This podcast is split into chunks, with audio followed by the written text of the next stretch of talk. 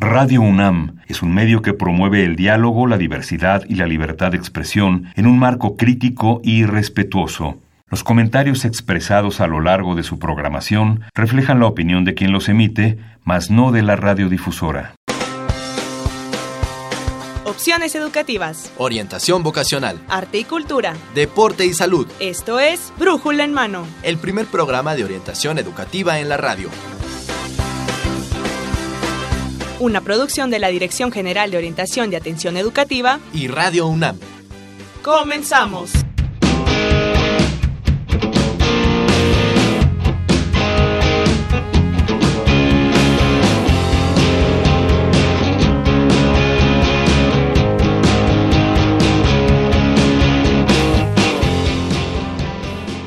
¿Qué tal amigos? Muy buenos días. Sean bienvenidos a Brújula en Mano, el primer programa de orientación educativa en la radio.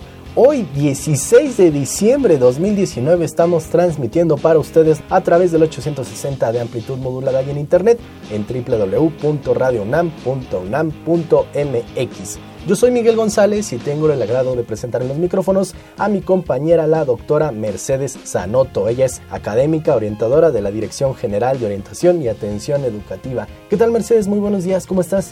Buenos días, Miguel. Pues aquí muy contenta, gusto. Y bueno, tenemos dos temas muy interesantes. Vamos a iniciar con el que corresponde al Centro de Orientación y Formación Integral Estudiantil de la Facultad de Estudios Superiores Zaragoza. Y nuestro segundo tema serán becas de licenciatura, razón de éxito. Así que nosotros comenzamos con... Orientación educativa. Así es, Miguel, y para hablar acerca de este centro nos acompaña la maestra Samantha Ivette Corona Aguillón. Ella pertenece al área de atención psicológica a estudiantes dentro del COFI. Maestra, muy buenos días, bienvenida. Buenos días, gracias por la invitación.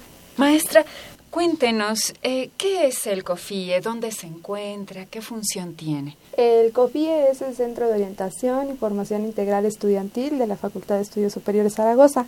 Ahí eh, nos encargamos de dar atención a los chicos acerca de orientación educativa, tutorías, becas, movilidad estudiantil, atención psicológica. Eh, se encuentra ubicado en nuestro campus 1, en Avenida Guelatao. Es en la FE Zaragoza. En la FE Zaragoza.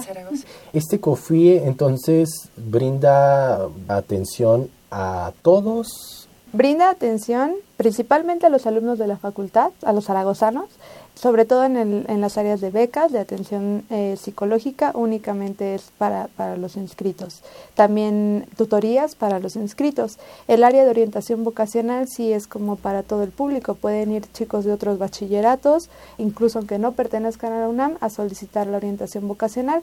Ahí principalmente se les da la orientación acerca de las carreras de la facultad, las que imparte la facultad, pero también se les amplía como todo el panorama de a dónde pueden acudir dentro de la UNAM a solicitar la orientación vocacional.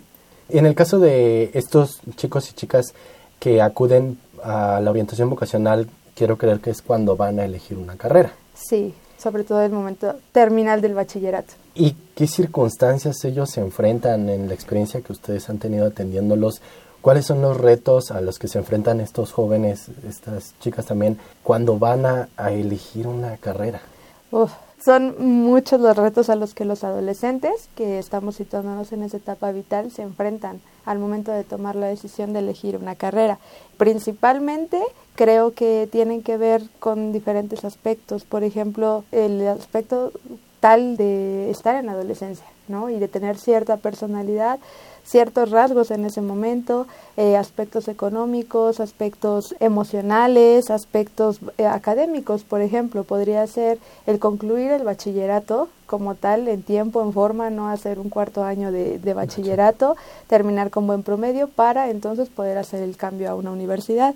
También otro reto podría ser que los chicos están continuamente cambiando sus gustos, sus intereses, ¿no? Hoy pueden ser querer ser doctores y mañana quieren ser ingenieros y pasado mañana porque lo vieron en una serie ya quieren ser abogados o policías o algo así. Entonces continuamente están cambiando de, de intereses y eso podría pues obviamente representar un reto. También a veces eh, es mucha la presión que ellos tienen, ¿no? Sobre la eh, a partir de la familia, presión social de tienes que estudiar medicina como tu papá o, mira qué bien le va al tío estudiando esto, tú debes de hacerlo, ¿no? Entonces son muchos aspectos de eh, que los presionan a tener como una una decisión rápida también, tomar su decisión basada en rumores, en ideas es que aquí se gana bien, es que aquí vas a trabajar poco y en realidad ellos no tienen la información. También otro reto podría ser que los chicos estudien por estudiar simplemente, no por reconocer que una carrera universitaria es a lo que te vas a dedicar el resto de tu vida, ¿no? Así como cuando eliges primaria, secundaria, bachillerato, ellos así como la que me quede más cerca, ¿no? y la que sea más fácil además. Y eso no lleve matemáticas. Que no lleve matemáticas, sobre todo eso, por ejemplo, eso es otro de los vicios, llamémoslo así, de la de los adolescentes actuales en los que se dedican a hacer las cosas que les implique un menor esfuerzo. La carrera que me resulte más fácil, la que no lleve matemáticas, la que sea más rápido y me haga salir del paso así. También podría ser decidir con prisas, y ahí tengo un ejemplo muy particular que a mí me asombró mucho de, un chico que he recibido orientación vocacional, donde me, me, decía que él había elegido la carrera, recuerdo muy bien, enfermería, porque a la hora de meter el pase no sabía qué carrera elegir y vio así a la persona que estaba enfrente, vio que la chica puso enfermería y él dijo pues enfermería así fue que eligió su carrera, ¿no? Pues obviamente por algo lo recibí porque pues ya no estaba bien ahí, ¿no? Ya no, entonces el decidir con prisa, sin información, pues también la economía inestable que también es un factor importante, un, un reto al que se podrían eh, afrontar los chicos y la falta de inteligencia emocional. Y eso es porque al estar tan cambiantes siendo adolescentes, pues también su inteligencia emocional no es de sus mayores virtudes, ¿no? Entonces ese podría ser un reto también. ¿Cómo es que las emociones influyen en la elección de la carrera? Bueno, para empezar hay que hacer un proceso reflexivo acerca de que si nos ponemos a pensar cómo influyen mis emociones diario en las decisiones que tomo, nos podemos dar cuenta que muchísimo, ¿no? Las emociones influyen hasta en el que desayunamos. Si estoy de buenas, pues puede que tome unos minutos para desayunar. Si, si no estoy tan de buenas, si me siento decaído, quizá voy a desayunar, si me voy sin desayunar, ¿no? Me castigo. Entonces, en todo momento están presentes las emociones. Para ello, es importante estar familiarizados con el concepto que ya mencionaba antes, que es la inteligencia emocional que es un constructo a partir del cual eh, nosotros podemos reconocer nuestras propias emociones y también reconocer las de los demás. Eso es algo que los chicos podrían o tendrían que favorecer, que es la inteligencia emocional como tal. Y aquí se compone de cinco elementos, la inteligencia emocional, que se resumen en autoconocimiento, quiere decir que sepan cómo se llaman sus emociones. La automotivación, que es sepan cuáles son sus objetivos, cuáles son sus metas, eh, hacia dónde se quieren dirigir, la autorregulación, que es eh, no actuar de manera impulsiva, que eso es como algo muy esencial en los adolescentes porque la impulsividad es una de sus características simplemente. Y, y justamente es algo contrario a una toma de decisiones, digamos, ya pues metódica, informada, autorregulada. Eh, también el aprender a reconocer las emociones en los demás creo que les podría ayudar a ellos justamente porque de esa manera pueden eh, darse cuenta que tal vez los papás sí los quieren orientar o sí les quieren ayudar a tomar una buena decisión, los orientadores mismos, que todos estos eventos no son para perder el tiempo, sino que pueden tomar eso como una herramienta, como una fortaleza que les ayude a tomar una decisión informada sobre todo, ¿no? También el favorecer sus relaciones sociales y que de esta manera pues ellos puedan contar con alguien, tener a gente de confianza a su alrededor y que les pueda dar un buen consejo, ¿no? Entonces las emociones influyen mucho en la toma de decisiones porque a veces los chicos se dejan guiar justamente por lo que les dice eh, la mamá, lo que les dice el amigo, por no dejar ir a la novia, ¿no? Por ejemplo, en el caso de, de la FES tenemos un campus 3 y hay chicos que les cuesta mucho trabajo eh, este desapego emocional de la familia, ¿no? El decir cómo me voy a ir y para las mamás también es difícil. El decir cómo se va a ir mi hijito, ¿no? Es que estábamos hablando justamente antes de iniciar el programa que tenemos en Campus 3, en FE Zaragoza, más estudiantes de Ciudad de México que de la zona. Recordemos que Campus 3 está en Tlaxcala. sí, entonces a esto se refiere la, la maestra, que tenemos, bueno, estos estudiantes en Campus 3 que son de Ciudad de México. Sí, y la verdad que enfrentarse a esa distancia, yo creo que algún chico o chica que está acostumbrado a siempre vivir en casa, digo, a veces uno dice, voy a ciudad universitaria, voy a, algún otro campus, pero ya cambiarte de estado. Implica algo muy fuerte para los chicos. ¿no? Entonces también eh, eso, ahí, por ejemplo, se puede ver muy abiertamente cómo influyen las emociones, ¿no? Decir, no, prefiero evitar la tristeza o prefiero evitar el dolor y mejor me quedo en otra carrera, aunque no sea la adecuada. Qué difícil, y justo en este momento de la adolescencia. Sí, sí, sí, en el momento de la, de la adolescencia donde ellos son un tanto vulnerables, eh, sus emociones son cambiantes, ¿no? De repente pueden estar muy contentos y de repente ya están enojados y también esta parte de que su inteligencia emocional no está desarrollada no les permite el reconocer siquiera cómo se llaman las emociones que estoy experimentando. Por eso los adolescentes es típico que escuchemos el no me entiendes, no me comprendes, porque ni ellos mismos se comprenden, ¿no? En realidad. Entonces les cuesta trabajo. Y en ese momento tan volátil, tomar una decisión y decidir a qué me voy a dedicar el resto de mi vida, qué voy a hacer el resto de mi vida, pues también es algo complicado para ellos. ¿no? Y, y, se mueven muchas emociones ahí. Tú piensas, ¿cómo voy a, elegir mi carrera? Eh, y ahí es como de, pero es que mis amigos, me voy a ir lejos y empezamos a tomar todas esas presiones también muy en cuenta, ¿no? Y si los papás están y ya te pusiste a estudiar y ya elegiste qué y ya, ya me vas a decir qué vas a estudiar y también hay que tomar en cuenta, por ejemplo, yo puedo de mil amores querer eh, estudiar una, una carrera y ahí están mis habilidades, pero ¿y qué tal que mi, a mis papás no les alcanza el dinero para esa carrera, ¿no? Eh, para una carrera que, que, por ejemplo, requiera de mucho material. ¿Cómo va a impactar que el saber que no voy a poder estudiar tal vez eso porque la economía de la familia no lo permite? Todo eso puede influir en la toma de decisiones también. Claro que sí. Y en el caso de aquellos estudiantes que han elegido adecuadamente su carrera, ¿cómo, digamos, cómo lo viven? ¿Cómo ustedes saben que viven esta, esta experiencia? Y cuando no eligen bien su carrera también. Claro, sobre todo cuando no le eligen bien, los chicos empiezan a, pues imaginemos que son una serie de pasos, ¿no? Y se empieza a notar. Eh, digamos, empiezan a mostrar incomodidad con el lugar donde están, con la facultad, con los amigos, con los compañeros, eh, empiezan a perder la motivación por ir, por hacer cosas, por entregar trabajos, por eh, prestar atención en clases, empiezan a llegar tarde y a partir de ello pues empezamos con ausentismo, ¿no? Eh, y después que sigue pues obviamente un bajo rendimiento escolar, empezamos a rezagarnos, nos vamos atrasando en años y al final es muy probable que los chicos que no hayan elegido bien su carrera terminen desertando porque tú no puedes estar en una carrera donde no te veas haciendo eso el resto de tu vida. Eh, a, los estudiantes siempre les digo es que una carrera universitaria ya no es como el bachillerato, la secundaria, donde pues si nos damos cuenta de repetición de los mismos temas, nada más más específicos, ¿no? Eh, más detallados. Pero una carrera universitaria, tú llegas ahí a, a especializarte en un tema y no ves otra cosa que no sea de ese tema. Entonces, eh, es a lo que te vas a dedicar el resto de tu vida, si vas a estar con personas, si vas a, a, en dónde te ves tan solo, ¿no? ¿Dónde te visualizas tú en una oficina, en una escuela, en el campo? O sea, ¿dónde quieres estar tú el resto de tu vida? Eso es importante.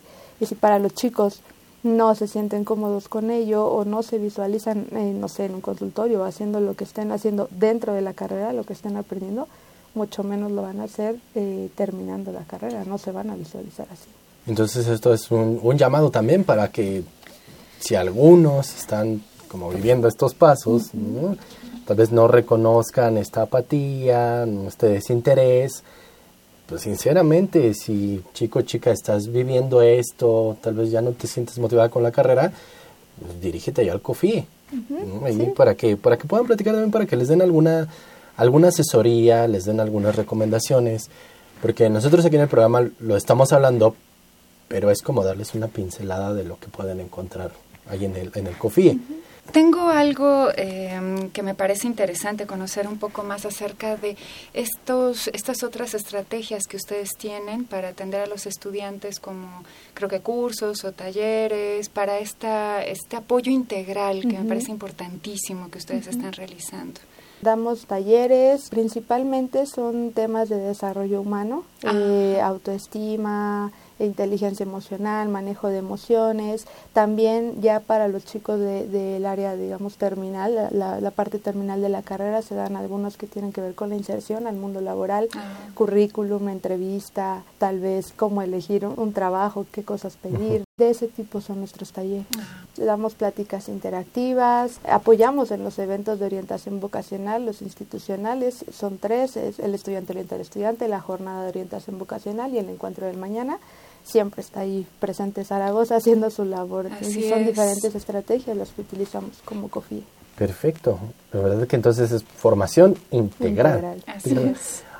Quisiéramos que nos hablara un poco más acerca de las estrategias que desarrollan en este Centro de Orientación y Formación Integral Estudiantil. ¿Bien?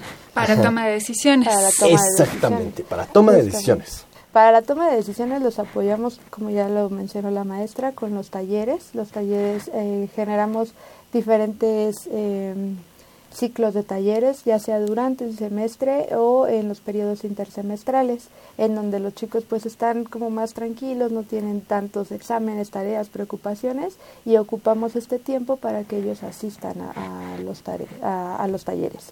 Eh, también de alguna manera lo que hacemos es brindarles la orientación vocacional, así como lo mencionó, eh, que los chicos que no se sientan a gusto con la carrera puedan acercarse y recibir una, una orientación personalizada, ¿no? Con alguno de los psicólogos que trabajamos en el COFIE, eh, se les da la atención, se les da la orientación y se les abre como todo el panorama, cuáles son sus opciones, sobre todo el tratar de situarlos en el momento, en, en, una buena toma de decisiones y que sea lo que sea que decidan, ya sea tal vez darse de baja o, o, esperar a hacer el examen o lo que, lo que ellos decidan, al final ellos son los que tomarán la decisión, pero eh, que lo hagan de una manera informada, ¿no? Que, no, que ya, sea, que una... ya sea una manera informada, ya no sea porque eh, es lo, lo, más fácil o lo más sencillo porque el de enfrente lo hizo, ¿no? Sino porque ya, ya lo estoy tomando eh, de una manera consciente. Es hacerlos conscientes y responsables, porque también ahí ya quienes van y piden la atención, pues son ellos, totalmente. Ya no es el maestro, ya no es el papá, la mamá, ¿no? Así de, vengo a ver es qué que voy vengo a hacer a con mi hijo. ¿No? Sí, ¿cómo le hace mi hijo para estu estudiar una buena carrera? Es hacerlos responsables. Eso es lo que tratamos de, de, hacer en el COFIE. Esa es nuestra, pues una de nuestras preocupaciones, que los chicos se hagan responsables de sus becas, de solicitar un tutor y que sepan exactamente a dónde dirigirse, ¿no? A dónde dirigirse para, para solicitar este tipo de servicios. Y supongamos que tenemos un estudiante que está en Campus 3, en Tlaxcala, y que tiene dudas acerca uh -huh. de la carrera que eligió. ¿Qué, qué procedería allí? ¿Cómo, ¿Cómo podría hacer el trabajo con él si él solicita el servicio del COFIE? Uh -huh. Eh, bueno, en Campus 3, que es, digamos, el más lejano, porque sí. el, el COFIE está en el Campus 1, Sí. Eh, los chicos de Campus 2 están ahí muy cerquitas y se pueden como transportar, pero en el Campus 3 pues sí, es algo lejos.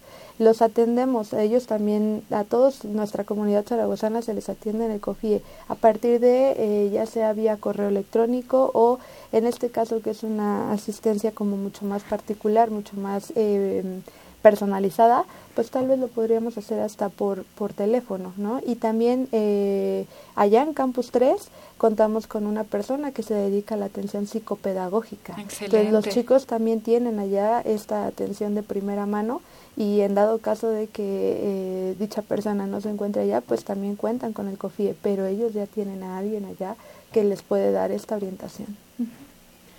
Una pregunta, ¿estos servicios que brinda el COFIE tienen costo? Ningún costo. todos nuestros servicios son gratuitos. Incluso si soy un, si fuera un chico de bachillerato y que llego y digo, es que quiero que me asesoren. Sí, ninguno tiene costo, los recibimos con los brazos abiertos y mucho gusto.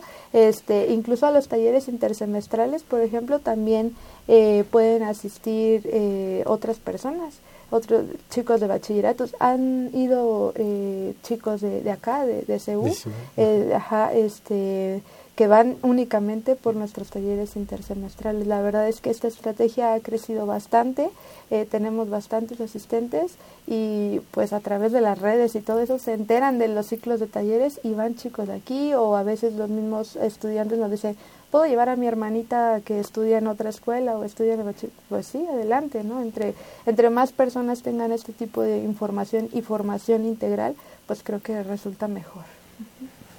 Para los papás, porque mis papás me decían, Miguel, sí, seguro que comunicación. Oye, yo creo todo. Para los papás, ¿hay algunos talleres? ¿Hay alguna información que les brinde el COFIE a ellos? No, para los papás eh, nos hace falta tal vez implementar algo eh, específico. Sin embargo, por ejemplo, cuando les prestamos atención a los padres, sobre todo es en los eventos de orientación vocacional. Ah, Ahí sí, eh, como que nosotros incluimos, ¿no? La jornada, por ejemplo, que es que los chicos van a, las instalaciones, pues ahí los acompañan algunos papás, ¿no? Y por supuesto que es como darles la información, que, que sus hijos, que sepan dónde van a estar sus hijos, que sepan que que, tenemos. Y ahí sí muchos padres se acercan, por ejemplo, al stand del encuentro de mañana, se acercan muchos papás y nos hacen muchas preguntas, ¿no? ¿Y, y dónde está? ¿Y cuánto tiempo se hace? Y esto. Y, también es como darles a ellos esa seguridad de, de, de, que ahí también sus hijos van a estar bien, pero sobre todo eh, esta parte de qué bueno que está usted aquí apoyándolo en este tipo de eventos, trayéndolo, ¿no? Y hacerles ver la importancia de, de la orientación vocacional. Eh, hacerles ver la importancia de este tipo de eventos y de que ellos también los tienen que estar acompañando, acompañando, escuchando, eh, siguiendo en todo este proceso de la toma de decisiones. ¿no? Exactamente, acompañando, no tal vez forzando. Claro, acompañando. La, la decisión. Sí, exactamente. Como algo donde los chicos se puedan eh, recargar, más no ellos tomar la decisión. Sí, sí, sí, exactamente. Y, justamente los papás, pues que conozcan, que conozcan también el impacto que ellos tienen y un poco los límites que hay que tener. Es que la tradición familiar es que desde tu abuelo somos y la vas a romper. ¿Cómo vas a hacer algo diferente, no? Claro, y eso te mueve a ti emocionalmente, por supuesto. Claro, pues, híjole, la tradición del abuelo. Y yo no voy a ser... Médico. médico, abogado, administrador de las 128 que tenemos, ¿no? Ah, sí. Ah, ese es otro factor también. Conocen como 5 o 10 carreras de las 128, ¿no? Sí. hay carreras nuevas que en realidad no se conocen. Sí, claro. Y otras no tan nuevas que igualmente no se conocen, que es necesario, ¿no? Sí, es saber de qué tratan. Todo concentrándose en 15 carreras, muchachos, muchachas. Hay 128, entonces pues imagínense, todos pueden ir al, al COFIE, a este centro de orientación y formación integral estudiantil. Mercedes. Sí, eh, precisamente esto es lo que, lo que me parece interesante también poder eh, comentar. En el caso de que pues tenga la intención de asistir un estudiante, ¿qué, qué proceso debe de seguir para recibir este, este tipo de atención que ustedes ofrecen? Eh, en el caso de becas, tutorías, simplemente llegan al departamento, plantean su duda, su inquietud y se les, se les recibe y se les eh, responde en ese momento. Ajá. Eh, en el caso de la atención psicológica sí hay un proceso particular. Eh, ellos deben de, solicitar la atención, se les hace una entrevista inicial, posteriormente se agregan a, una pequeña lista de espera y eh, ya después se asignan con los diferentes terapeutas. En el caso de orientación vocacional, pues en el momento se les puede, si en el momento se les puede atender, se, se hace y si no se programa una, una asesoría, pero pues así lo más próxima que se pueda, lo más rápido. Ajá, para que también puedan y tengan tiempo de tomar la decisión en, tiempo y forma. Entonces, orientación vocacional puede ser para eh, externos. Externos. La parte de becas orientación psicológica Psicológica y tutorías y tutorías para los para eh, la los comunidad. De acuerdo. ¿Algún teléfono donde se pueda hacer esta cita? Eh, ¿O algún, correo o algún Facebook donde todos los interesados e interesadas puedan conocer más información del COFIE? Ajá, eh, nuestro Facebook es Cofie Zaragoza Oficial. Eh, Todo de corrido. Todo de corrido. El correo es cofie arroba zaragoza.unam.mx. COFIE son las iniciales Ajá. del Centro de Orientación y Formación Integral, Estudiantil. COFIE. De acuerdo. Cof- eh, ¿Facebook nuevamente? Cofie Zaragoza Oficial. Perfecto, de acuerdo. Pues, Mercedes, el tiempo se nos termina, pero maestra Corona, quisiéramos que nos brindara un mensaje final para nuestros amigos radioescuchas. Ok, pues eh, sobre todo que se preocupen por la toma de decisiones, que tomen eh, la mejor decisión, una decisión informada, una decisión contando con todo lo que está disponible a, a su alca- y a su alcance, como son los eventos de orientación vocacional, como son el apoyo de los padres, amigos y también sobre todo del orientador vocacional que ya existe en cualquier plantel de bachillerato, ¿no? que se acerquen a estos espacios. Pues los espacios están allí, ¿verdad? Sí. Ahí cuentan con todo el apoyo, así que pues no hay excusas. No hay excusa, exactamente, Mercedes Maestra Corona. Tienen la información, tienen al, al personal, está cerca de su, de su centro de estudios. Entonces, como lo dijiste, Mercedes, no hay pretexto. Así no hay es. pretexto. Conozcan de este Centro de Orientación y Formación Integral Estudiantil de la Facultad de Estudios Superiores Zaragoza, chicos, chicas, también comunidad y a todos nuestros radioescuchas. Bueno, pues nosotros terminamos con este primer bloque. Queremos agradecer a la maestra Samantha Ivette Corona Aguillón, que ella pertenece a esta área de atención psicológica a estudiantes dentro del COFIE de la FES Zaragoza. Maestra, muchas gracias por haber estado con nosotros. Gracias, Gracias. a ustedes por la invitación. Gracias, maestra. Y bueno, Mercedes, nosotros vamos a hacer una pequeña pausa, pero recuerden que regresando de esta vamos a hablar de becas. Becas.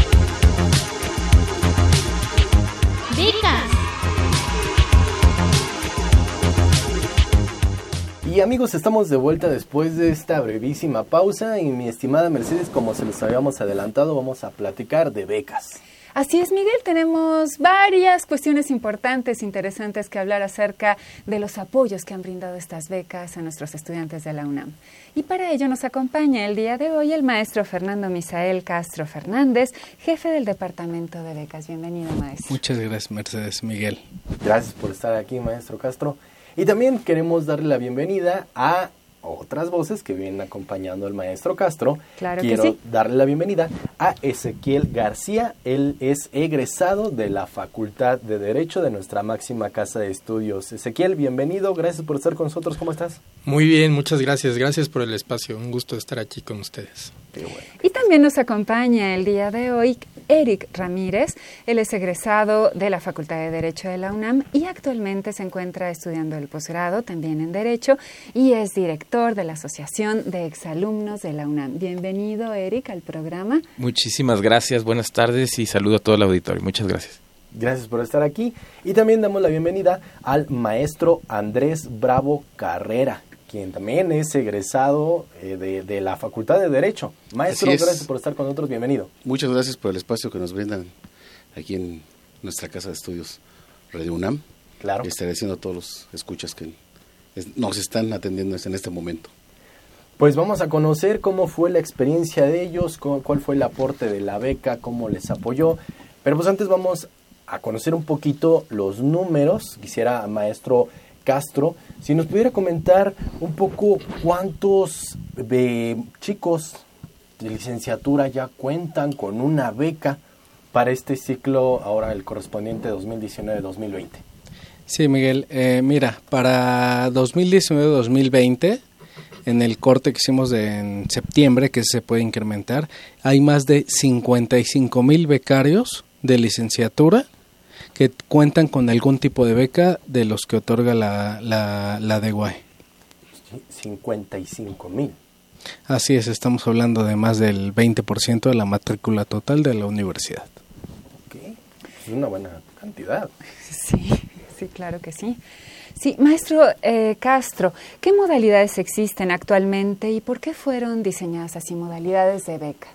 Sí, eh, Mercedes, eh, doctora, a raíz de, de, la, de la gestión que, que ha hecho la Dirección General de Orientación y Atención Educativa y de la Dirección de Becas y Enlace con la Comunidad, se han diseñado modalidades las cuales abarquen desde el primer ingreso a la licenciatura y hasta el término. Les voy a poner un ejemplo.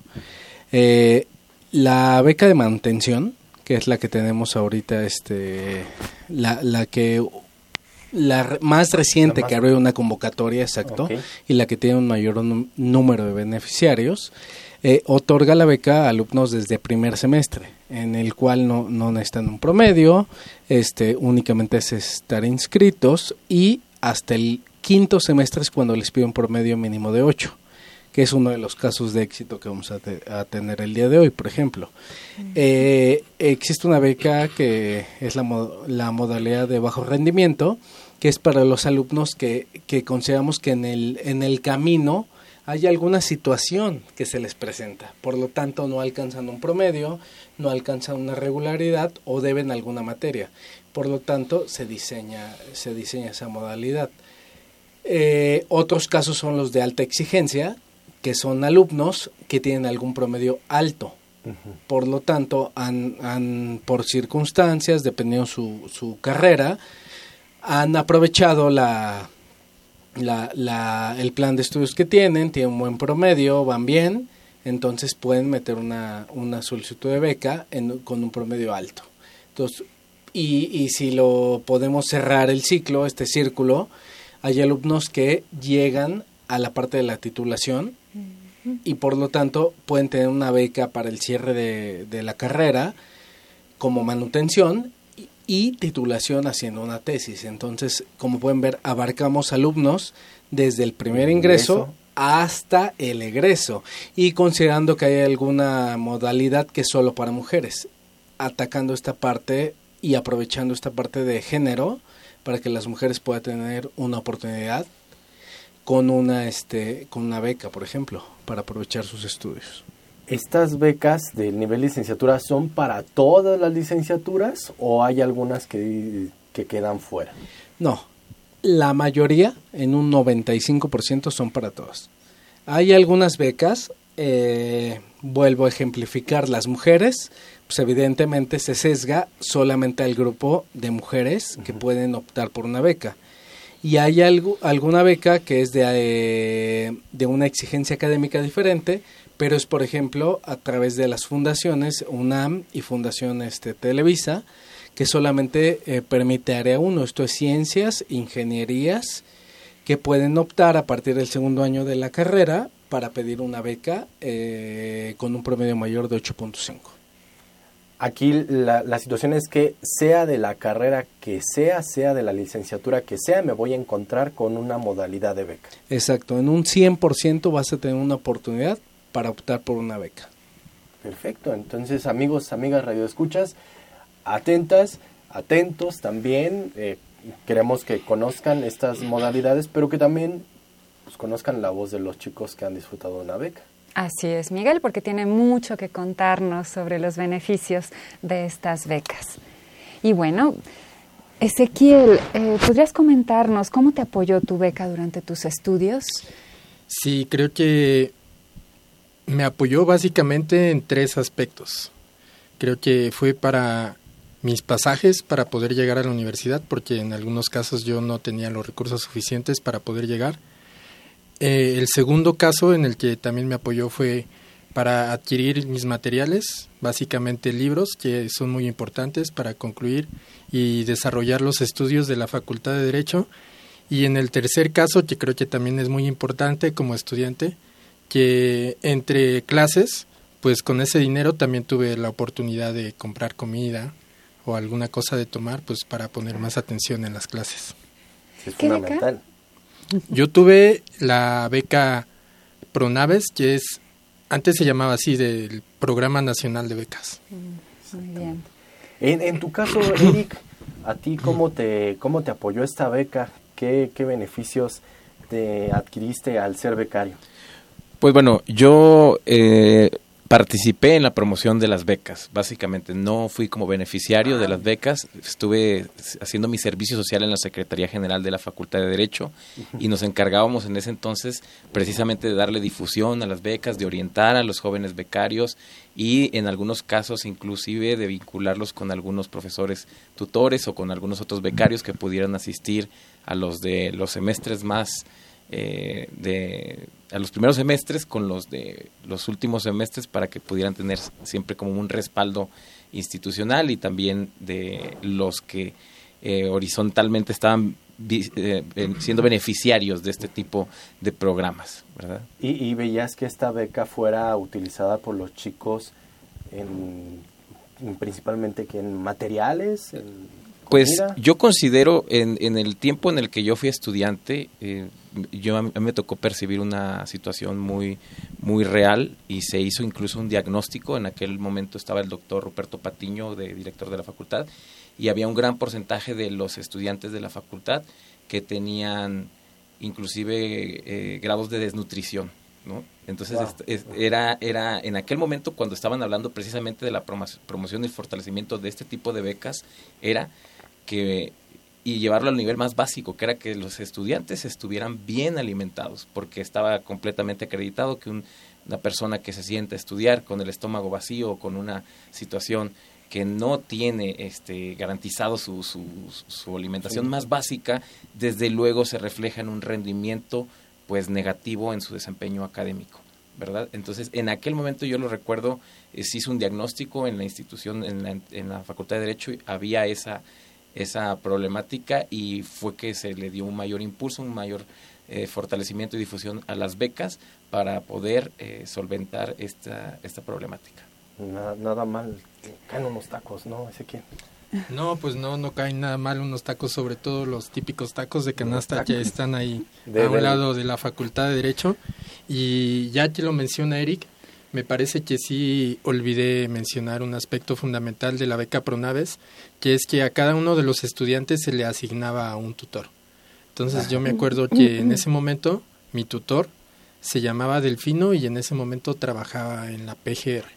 Y además, creo que un beneficio adicional de esas becas y de tener un profesor que ya está desempeñándose profesionalmente es que si uno tiene el suficiente interés desde que uno está estudiando en la universidad, se puede vincular al mercado laboral si es que uno lo necesita o tiene el interés. Oh, todavía un, apoyo adicional. Exactamente. Que tal vez no se tiene considerado en, en una beca. maestro, maestro Bravo, en el caso del maestro Bravo, hacemos una cotación porque usted fue becario en, el nivel bachillerato. Así es, ese bachillerato CCH. En ese entonces solo existía el, la beca de fundaciones, Fundación UNAM, que era muy, muy pequeñita y era con ciertos requisitos, entre ellos era el mínimo de 8.5.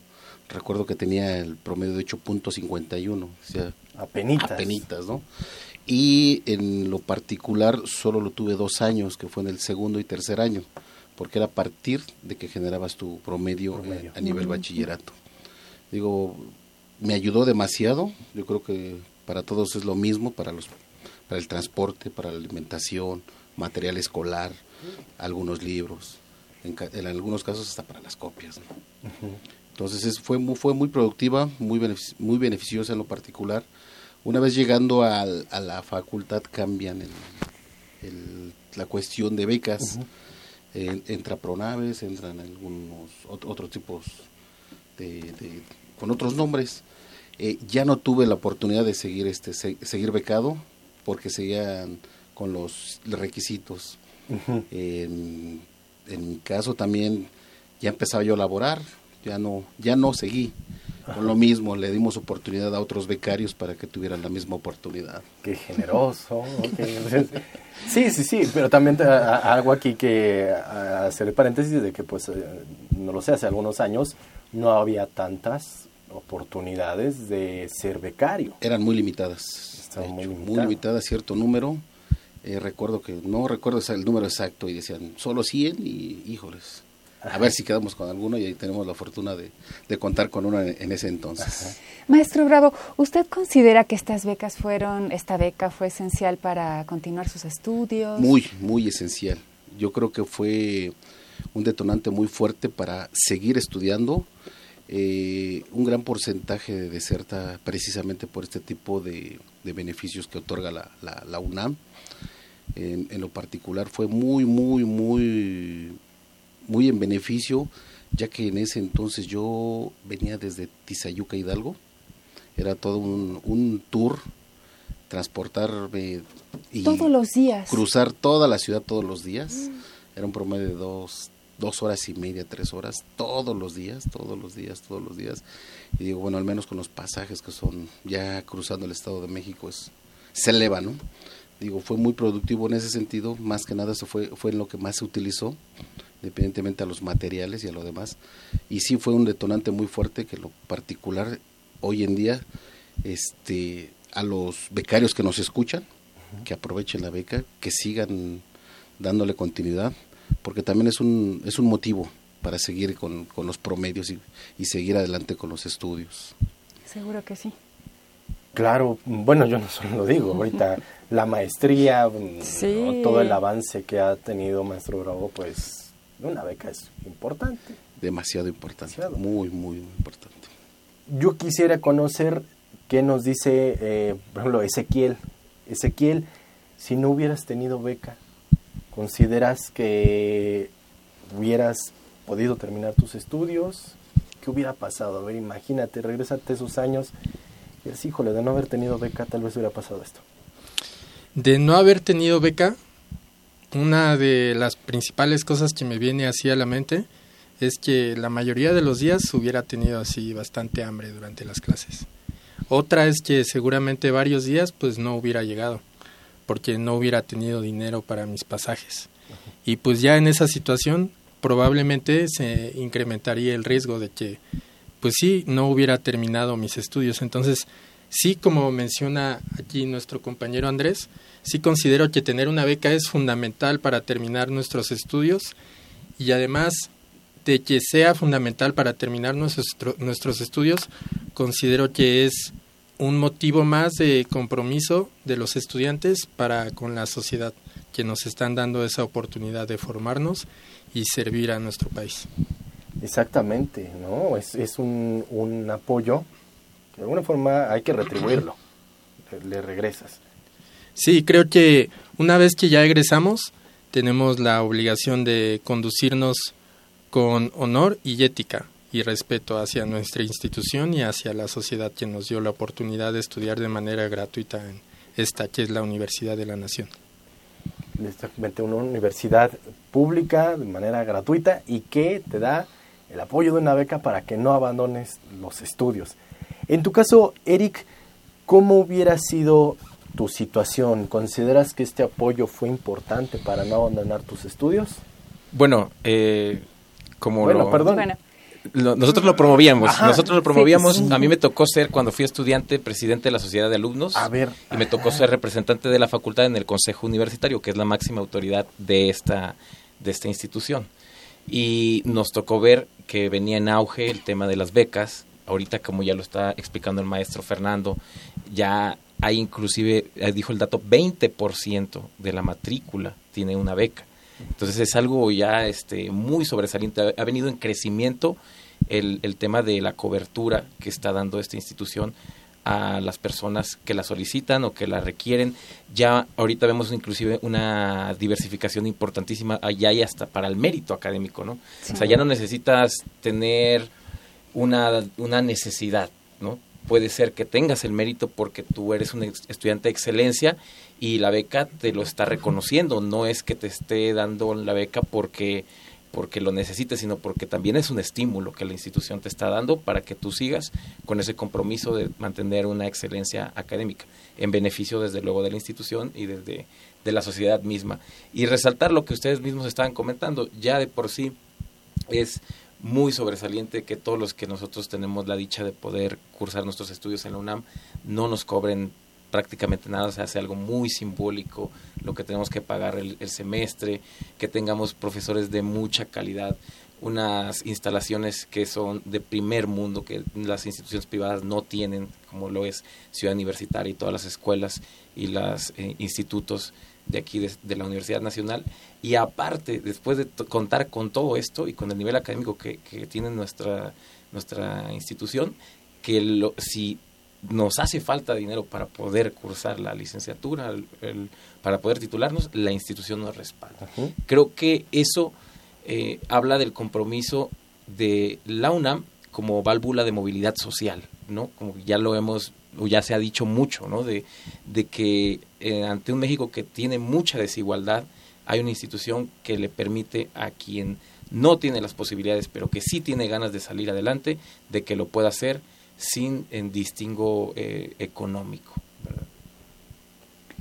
Pues maestro, maestro Ramírez, porque ya es maestro, ¿verdad? En eso estamos, ya ah, estamos bueno, muy bien. no, no, no, queremos meternos en problemas legales ahí. ¿Nos podría comentar un poquito más acerca del trabajo de los tutores en, en aquel entonces, ¿no? cuando estaban promoviendo las becas, la, la relevancia del trabajo de los tutores?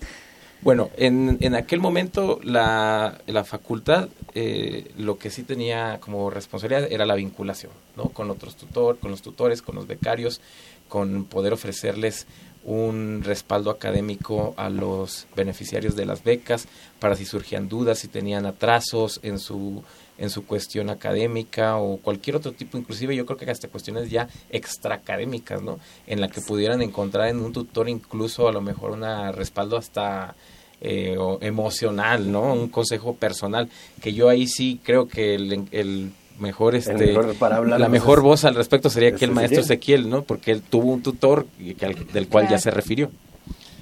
Sí, fue muy importante en varios aspectos. Por ejemplo, en algunos casos que yo tenía dificultades en algunas materias, por ejemplo, en la de, me acuerdo de la teoría de la ley penal y el delito, y que mi tutor era especialista en esa materia, me acuerdo que sí me apoyó bastante en sugerirme alguna bibliografía y resolverme algunas dudas sustanciales.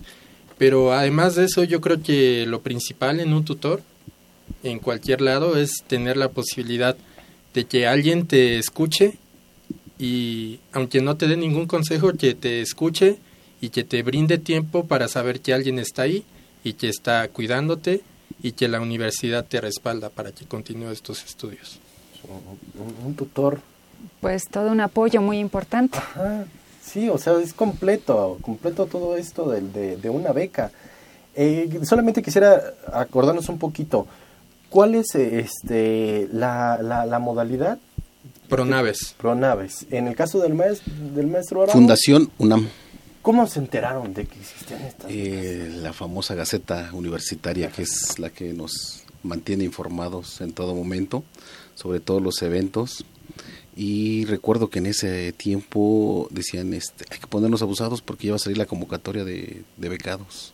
¿Qué promedio traes? No, pues no sé, saca tu historial académico para ver qué este qué promedio tienes. Recuerdo que no, no, no tenía específico el promedio, dije, me voy a meter, voy a hacer el trámite eh, ya, ya se iniciaba en ese entonces por vía internet.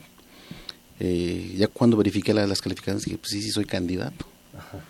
este, nos avisaron mediante correo y en ese correo fue aceptado para, la, para ser este alumno becado. Y bueno, pues yo creo que fui uno de los pocos privilegiados en esa época, ya que era muy quiero pensar que por cuestiones presupuestales eran mínimas las, las, las, becas y privilegiadas porque pues había que cubrir los requisitos esenciales y el primordial era el, el, promedio no y no tener ningún ningún examen extraordinario.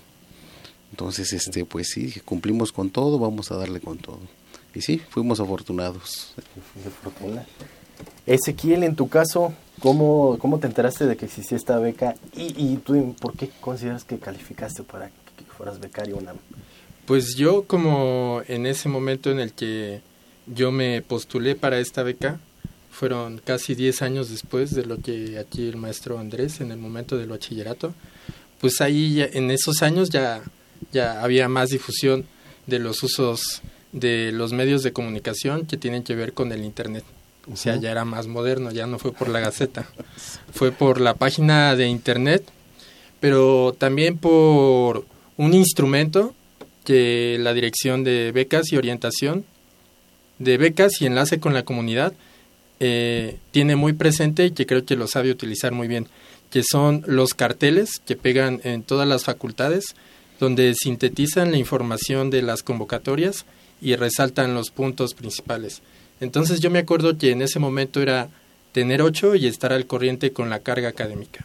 Entonces por esas dos razones pude ser eh, beneficiario de esta beca y me enteré por el internet y por estas desplegados que se pegaron en la facultad. Ezequiel, ¿esta beca duró durante todos los estudios de licenciatura? Sí, duró durante todos los estudios, bueno, fue a partir del segundo semestre. Y recuerdo incluso que una vez me retrasé con una materia, pero en estas becas, y la universidad creo que es muy bondadosa por eso, tienes la oportunidad de recuperar la beca sin volver a hacer todo el trámite, nada más acreditando que ya vas al corriente con tu carga académica. Pero sí fue desde el segundo trimestre, semestre hasta, en mi caso, que fue el único hasta la fecha de ocho, ocho semestres hasta el octavo semestre. Bueno, ¿de cuánto era el apoyo? Pues iba variando, porque al principio me acuerdo que eran 750 ah, y luego eran, creo que le subían como 100 pesos, como 850 y ya al final, en el último semestre creo que eran mil, mil, mil cincuenta más o menos. En el caso del maestro Bravo. Eh, recuerdo que eran 711 pesos promedio. Era, era desde el inicio, era, era anual. Del inicio de ciclo hasta el final, pero anual no era semestral. Entonces, por eso para calificar habríamos que cumplir con los requisitos todo el primero y segundo semestre del bachillerato y a partir del tercer semestre hasta el sexto nos cubrieron la, beca. La beca. Sin problema. Ezequiel. Sí, a mí me gustaría eh, resaltar que...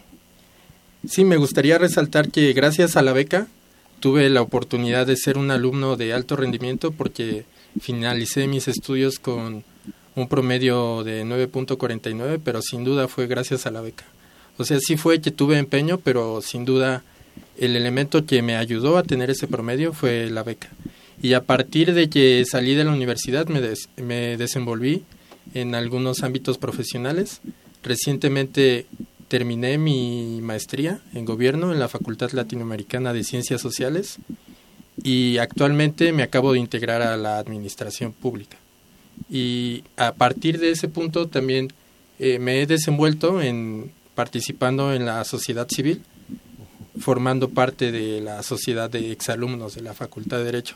Y que uno de los objetivos de esta sociedad de exalumnos, que es un objetivo prioritario, es generar integración entre cohesión entre los exalumnos de la facultad, pero también y de manera mucho más relevante es que los alumnos de la facultad se acerquen a las autoridades de la universidad y puedan tener acceso a este tipo de becas y creo que para eso eh, Eric, que es el presidente de la sociedad, podría comentarnos de forma más abundante.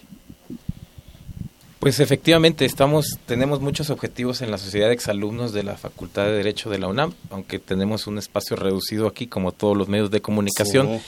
Les invitaría a los que nos están escuchando, si, están, si es el caso de que son egresados de nuestra institución o que incluso están estudiando en los últimos semestres, que ingresen a, nuestra, a nuestro sitio web.